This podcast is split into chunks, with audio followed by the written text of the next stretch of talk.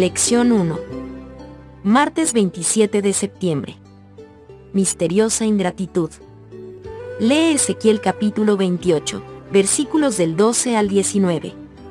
¿Qué podemos aprender de este pasaje sobre el misterioso origen del pecado? Gran parte del libro de Ezequiel se escribió en lenguaje simbólico relativo al tiempo del fin.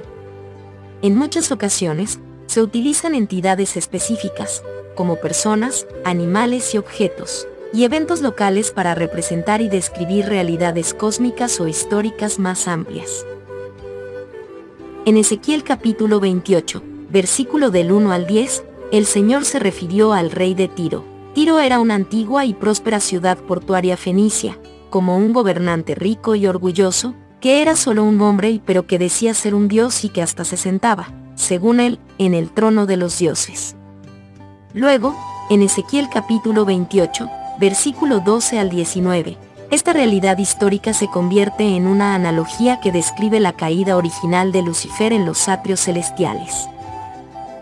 Entonces, el rey de Tiro, que era un ser humano que vivía en medio de los mares. Ezequiel capítulo 28, versículo 2, 8, ahora representa al querubín grande, protector. Ezequiel capítulo 28, versículo 14, que vive en Edén, en el huerto de Dios y en el santo monte de Dios, Ezequiel capítulo 28, versículo 14. Una declaración crucial en todo el relato se encuentra en Ezequiel capítulo 28, versículo 15, que dice, Perfecto eras en todos tus caminos desde el día que fuiste creado, hasta que se halló en ti maldad. Por lo tanto, cabe destacar que la perfección de Lucifer incluía el potencial para el mal, y eso se debía a que, como ser moral, Lucifer poseía libre albedrío, parte de lo que significa ser un ser perfecto. En realidad, Lucifer fue creado perfecto, lo que incluía su capacidad para elegir libremente. No obstante, al abusar de esa perfección por el uso indebido de su libre albedrío, se corrompió al considerarse más importante de lo que realmente era. Lucifer ya no estaba satisfecho con la forma en que Dios lo había creado y honrado, y abandonó su gratitud por Dios y deseó recibir más reconocimiento del que realmente merecía. ¿Cómo pudo suceder esto con un ser angelical perfecto que vivía en un universo perfecto? Es un misterio, como ya se mencionó. El pecado es algo misterioso e inexplicable.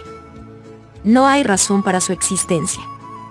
Intentar explicarlo nos llevaría a tratar de encontrar una razón y un justificativo.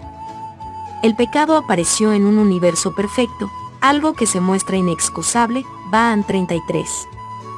En Primera de Tesalonicenses capítulo 5, versículo 18, Pablo dice que debemos dar gracias en todo. ¿Cómo pueden estas palabras ayudarnos a superar cualquier sentimiento de ingratitud y autocompasión, especialmente en tiempos difíciles?